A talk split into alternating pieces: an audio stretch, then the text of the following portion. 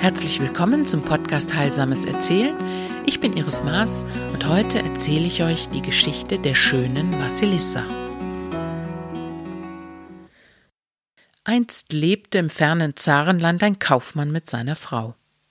Die beiden hatten eine Tochter. Und da die Tochter so schön war, nannten sie alle Vasilissa.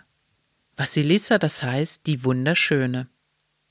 Doch eines Tages wurde die Mutter schwer krank und rief ihre Tochter zu sich.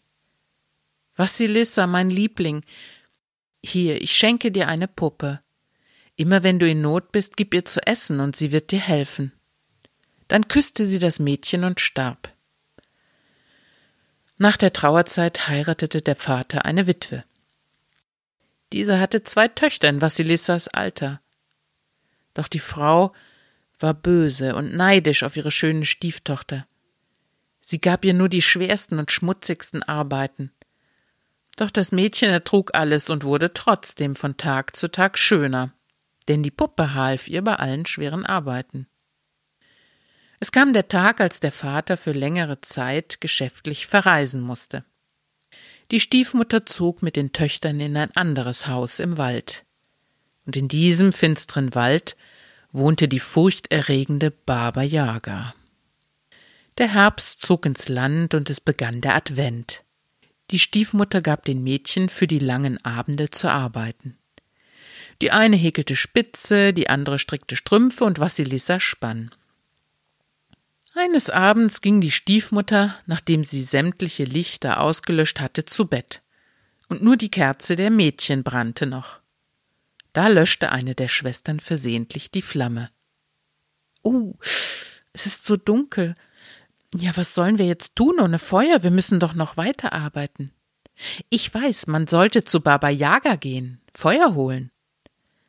Mit diesen Worten stießen sie ihre Stiefschwester aus der Stube. Vassilissa ging in ihr Zimmer, gab der Puppe zu essen und erzählte von ihrem Auftrag. Hab keine Angst, Solange ich bei dir bin, wird dir nichts passieren. Und mit ihren Augen leuchtete die Puppe dem Mädchen den langen, finsteren Weg durch den Wald. Auf einmal jagte ein Reiter auf einem weißen Pferd vorbei, mit weißem Gesicht und weißem Gewand, und da wurde es heller und heller. Und dann, dann jagte ein Reiter auf einem roten Pferd vorüber, mit einem roten Gesicht und in ein rotes Gewand gekleidet und da ging die Sonne auf. Am nächsten Abend erreichte Vassilissa das Haus der Baba Yaga.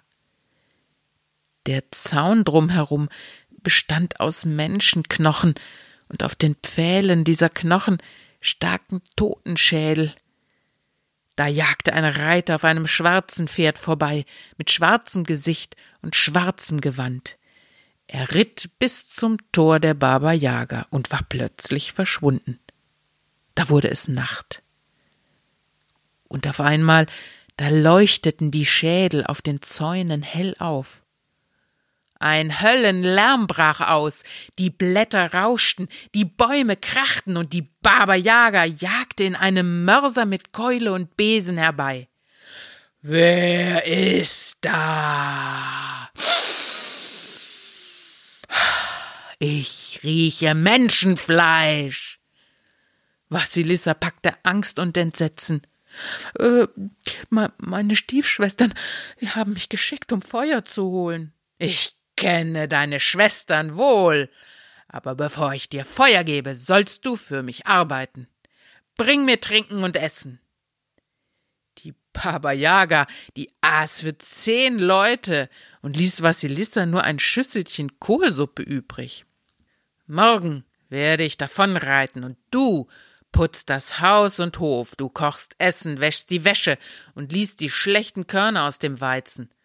Und dass bis abends, wenn ich heimkomme, alles fertig ist, sonst fresse ich dich auf. Dann legte sich die Alte schlafen und schnarchte, was das Zeug hielt. Vassilissa fütterte ihre Puppe und klagte unter Tränen ihr Leid. Die Puppe beruhigte das Mädchen. Hab keine Angst. Der Morgen ist weiser als der Abend. bete und schlafe ruhig. Als Vassilissa am nächsten Morgen erwachte, flog der weiße Reiter vorbei. Die Lichter in den Schädeln erloschen. Da schoss der rote Reiter vorbei und die Sonne ging auf. Die Baba Yaga pfiff Mörser, Keule und Besen herbei und sauste davon. Als sich Vassilissa an die Arbeit machen wollte, sah sie, dass alles von der Puppe schon getan war. Am Abend deckte sie den Tisch und wartete auf die Baba Yaga. Wieder flog zuerst der schwarze Reiter vorbei. Es wurde Nacht. Die Lichter der Schädel gingen an. Die Blätter rauschten und die Bäume krachten und die Baba Yaga kam nach Hause. Hast du alle Arbeit getan? Was? Was sehe ich da? Es ist ja schon alles getan. Hey, Mädchen, warum redest du nicht mit mir?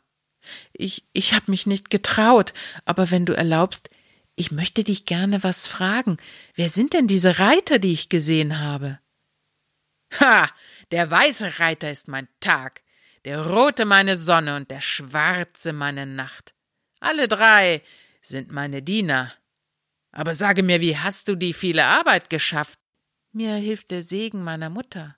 Ah, gesegnete Menschen sind mir ein Gräuel. Mach, dass du fortkommst. Sie gab dem Mädchen noch einen leuchtenden Schädel mit und jagte es fort. In der Zwischenzeit hatten sich die Schwestern Licht vom Nachbarn besorgt, doch das war immer wieder ausgegangen. So waren sie froh, dass Vassilissa den leuchtenden Schädel brachte. Doch die Augen des Schädels starrten auf die Stiefmutter und die Schwestern, wohin sie auch gingen. Und das Licht war so stark, dass die drei zu glühen begannen und schließlich immer mehr glühten und glühten, bis sie zu Asche verbrannten. Nur Vassilissa, die blieb davon verschont. Sie ging in die Stadt und fand Bleibe bei einer alten Frau. Als Bezahlung für die Unterkunft bei der alten Frau spann Vassilissa dafür Flachs. Sie konnte Fäden spinnen, so fein wie Haar. Oh, solch ein feiner Stoff kann nur der Zar tragen, fand die alte Frau und machte sich auf den Weg. Sie zeigte dem Zar die Stoffe, und er war voller Bewunderung über seine Feinheit und Qualität. Was willst du dafür haben? Dieses Linnen ist unbezahlbar, ich schenke es euch. Denn nicht ich, sondern Vassilissa hat es angefertigt. Und der Zar, der wollte nun unbedingt das Mädchen kennenlernen, von dessen Händen dieser wunderbare Stoff gefertigt war. Ja, ihr könnt es euch denken, als Vassilissa dann eines Tages vor dem Zaren stand, da war er überwältigt von ihr. Vassilissa, du bist wunderschön, bleibe von nun an bei mir und werde meine Frau. Und als der Vater von seiner Reise zurückgekehrt war, da traf er Vassilissa in diesen schönsten Umständen an, und es wurde eine rauschende Hochzeit gefeiert. Und wenn sie nicht gestorben sind, dann leben sie noch heute.